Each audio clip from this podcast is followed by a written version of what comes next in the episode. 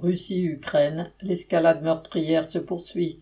Des drones ont touché à deux reprises des immeubles d'affaires de Moscou, dans la nuit du samedi 29 au dimanche 30 juillet, puis tôt le mardi 1er août.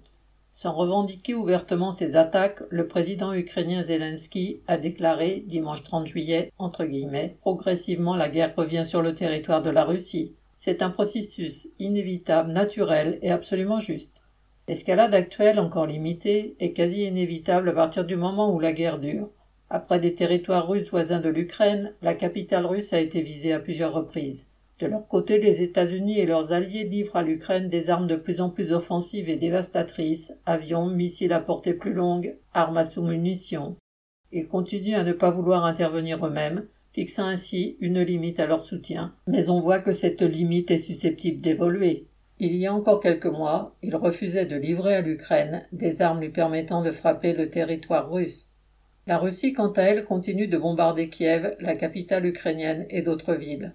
Le 23 juillet, Odessa a subi des bombardements nocturnes massifs, occasionnant de nombreuses destructions, dont celle de la cathédrale historique. Le groupe russe Wagner, accueilli par la Biélorussie, envisagerait, lui, des incursions en Pologne ou en Lituanie, qui du coup renforcent les troupes à leurs frontières orientales.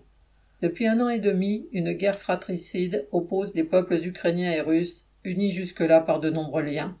En tentant d'envahir l'Ukraine, Poutine a répondu avec la brutalité et le mépris des peuples qui caractérisent son régime dictatorial à la pression exercée par les puissances impérialistes. Celles-ci, États-Unis en tête, cherchent, depuis la disparition de l'Union soviétique, à accroître leur emprise sur cette région du monde.